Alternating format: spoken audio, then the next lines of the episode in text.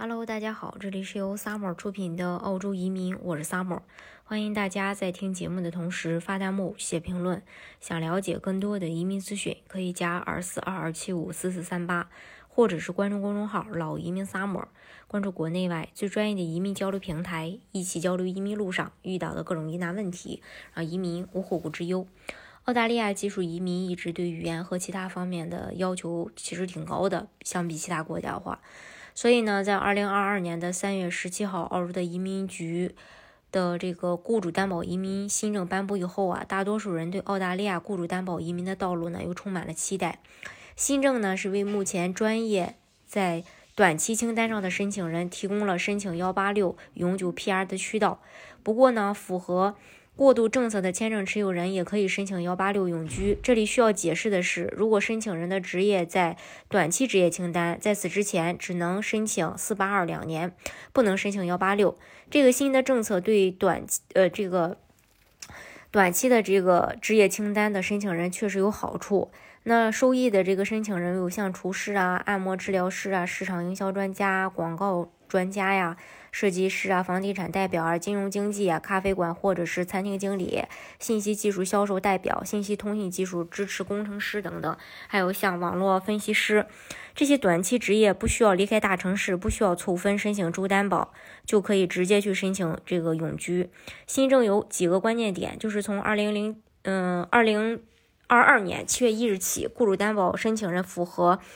下列额外条件的可以申请 PR，就是首先，二零二零年二月一日到二零二一年十二月十四日，在澳大利亚累计居住十二个月，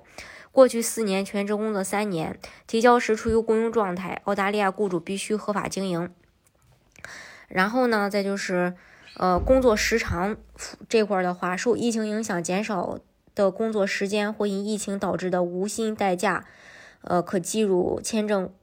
申请要求的两到三年的一个工作时间，如果满足这些条件，还可以申请幺八六，呃，然后获得永居。当然，申请人应该同时满足幺八六签证的条件，也就是持有四八二签证，为同一雇主工作三年，满足年龄、语言、品行等条件。如果想先申请四八二签证，从以上条件可以看出，转 PR 的关键是四八二签证。对于不熟悉四八二的申请人，为大家要呃简单说一下。四八二呢，就是一个呃叫嗯临时技术短缺，前身呢它是四五七。四八二的优势就是不需要 UR 打分，没有年龄、资金要求，申请门槛低，允许澳大利亚允许这个申请人在澳大利亚全职工作期间可以自由哦往返澳大利亚，申请人可以携带配偶和。为独立子女到澳大利亚生活、学习、工作，持有中长期四八二签证的申请人，可以在工作三年后转入幺八六永居的申请。这是关于目前最近澳洲对于雇主担保移民政策的一个调整。大家如果想具体了解澳洲的移民政策的话，可以加二四二二七五四四三八，或者是关注公众号“老移民 summer”，关注国内外最专业的移民交流平台，一起交流移民路上遇到的各种疑难问题，让移民无后顾之忧。